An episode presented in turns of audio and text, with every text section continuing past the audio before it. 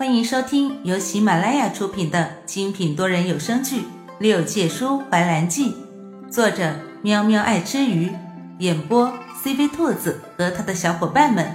欢迎订阅收听。第九十二集，一道道天雷接二连三的降在司音的身上，他背对着兰叔。没有让兰叔看见他此刻的表情。七七四十九道天雷，饶是上神承接下来，也不会没有一点的反应。可偏偏他还能咬着牙撑着。兰叔一道道的数着，还差两道天雷就完了。他能看见面前那道高大挺拔的身影，不由得晃动了一下。他站在结界里，紧张的咬着唇。直到唇瓣泛白，司音擦去嘴角边的血迹，装作若无其事的模样，转过身将仙杖都撤了，正准备朝兰叔走去，猛不丁的就被撞了个满怀。他稳了稳差点被撞散的元神，看着怀中的女孩，无奈的叹了口气。他以为是吓着他了，于是。伸出没有拿佛珠的手，揉了揉兰叔的发顶，安慰道：“好了，我没有事情，你不要担心了。”兰叔将脑袋埋进司音的怀里，闻言红了眼眶，同时心底也有些不好意思。不管他是不是那个人，他都心疼，和爱无关。见兰叔半天没有抬起头来，司音也不急。只是那只小蛟龙此刻因为进阶化成了人形，大约有了少年的模样，一半身躯都沉浸在温泉里。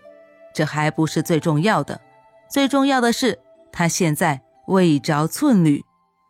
瞅着那小蛟龙即将醒了，司音将他轻轻地推开，然后钳住他的下巴，脑袋微微朝他靠近，湿热的鼻息。洒在兰叔的脸上，他僵硬的仰着脑袋看着司音，心底犹如小兔乱撞，失了心智。就连看着司音的目光也逐渐的变得迷离。在他压下来的那一刻，兰叔的脑海里显现的是当初在上清宫淮南殿里严怀强吻他的画面，不知不觉。他将那人的名字喊了出来。三十六重天外天上，方圆数里唯一的一座府邸，香醇浓郁的酒香从数尺高墙里飘散出来，那香味光是闻着都能将人弄醉。童林端着醒酒茶进去的时候，只见司命和长林这两个酒鬼正喝得烂醉。伏在桌面上睡得昏天暗地，形象全无。反观自家上神，神智像是清醒，但是为什么笑得那么蠢？这还是仙界赫赫有名的司战神君吗？童林没敢去惊扰颜怀，轻手轻脚的将那醒酒茶放下，又蹑手蹑脚的退出淮南殿。外面明明阳光甚好。可是他怎么就觉得那么冷呢？他不放心的扭过头看了眼正在傻笑的严怀，背后就是一阵恶寒。唉，自从兰叔帝君不在这里之后，上神就没有一日正常过，这可怎么办啊？童林无奈的摇了摇头，心底只感慨的希望兰叔能够早日回上清宫，这样。他家上神才能正常些。屋外清风吹过，恰好将严怀给吹醒了。他自己的浑然不觉，自己的嘴角此刻都是弯着的。他也没想到，兰叔居然真的和长林说的那样，对和尚没有防备。想到下界由自己分出去的那缕元神所化成的和尚，能和自己喜欢的女人在一起。自己又是嫉妒又是欣喜，就算是再让他遭受四十九道天雷，他都甘愿。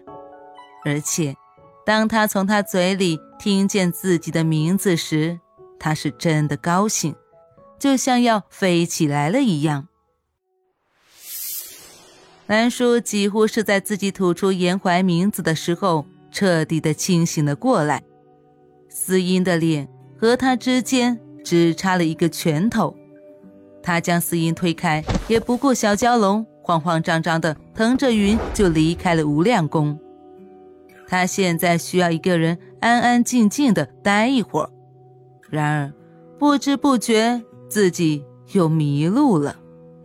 看着那雾茫茫的天，兰叔恨不得将自己给吞了。这路痴的毛病也是没谁了。